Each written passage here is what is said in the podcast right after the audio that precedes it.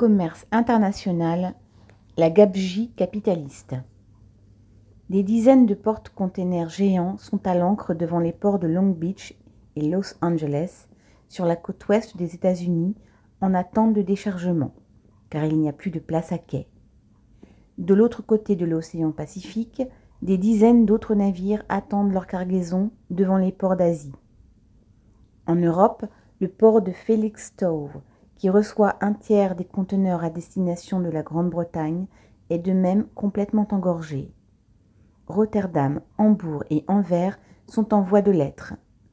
La congestion gagne la terre ferme et les conteneurs s'amoncellent, pleins ou vides, sur les plateformes logistiques, alors que les entreprises et les consommateurs attendent. Les gouvernements et les commentateurs mettent cette crise au compte de la Covid d'abord, du manque de main-d'œuvre ensuite.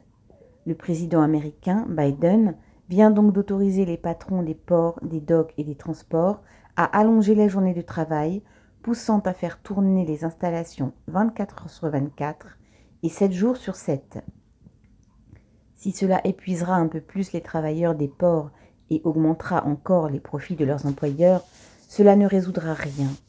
La série épidémie, arrêt, reprise du commerce mondial, engorgement révèle un problème de fond. Le développement de la production des biens de consommation dans les usines d'Asie a augmenté considérablement le trafic maritime mondial. La concentration capitaliste laisse aujourd'hui ce marché aux mains de trois énormes groupes qui de plus s'entendent comme la ronce en foire.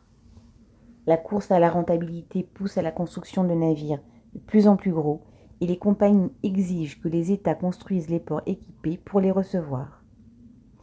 Mais si quelques ports offrent des bassins à la bonne profondeur, les États rechignent à payer les voies de chemin de fer, les canaux, les autoroutes permettant d'évacuer les marchandises. Les patrons du Havre s'en plaignent tout autant que ceux de Long Beach, à leur échelle naturellement.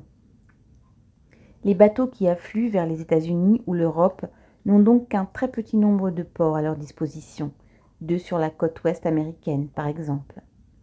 De la même façon, l'énorme quantité de marchandises produites en Chine en sort par un petit nombre de ports géants. Au départ, comme à l'arrivée, les consécutifs à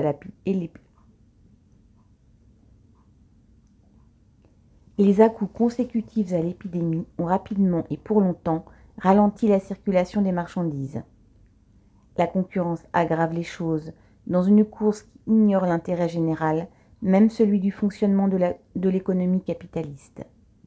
La puissance même des grands trusts devient un élément de désorganisation puisqu'ils écrasent tout sur leur passage, comme l'ont fait les grandes compagnies maritimes qui, non contentes d'être à l'origine des embouteillages actuels, sont parvenues à en devenir les principales bénéficiaires. Leur course au gigantisme a créé des goulets qui étranglent la navigation aussi sûrement qu'un de leurs monstres avait bloqué le canal de Suez. Ce sont aussi elles qui, après avoir désarmé des dizaines de navires pendant la pandémie, se sont entendues pour restreindre l'offre lors de la reprise, faisant monter les prix et occasionnant les premiers amoncellements de conteneurs sans embarquement et donc les premiers blocages.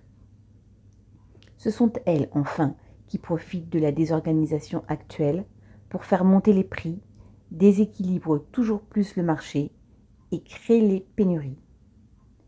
Alors,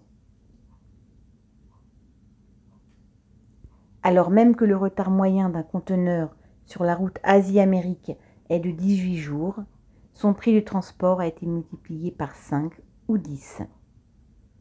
Les sept plus grandes compagnies maritimes, membres de trois alliances, ont pu faire dans ce contexte 27 milliards de dollars de profit sur les six premiers mois de l'année.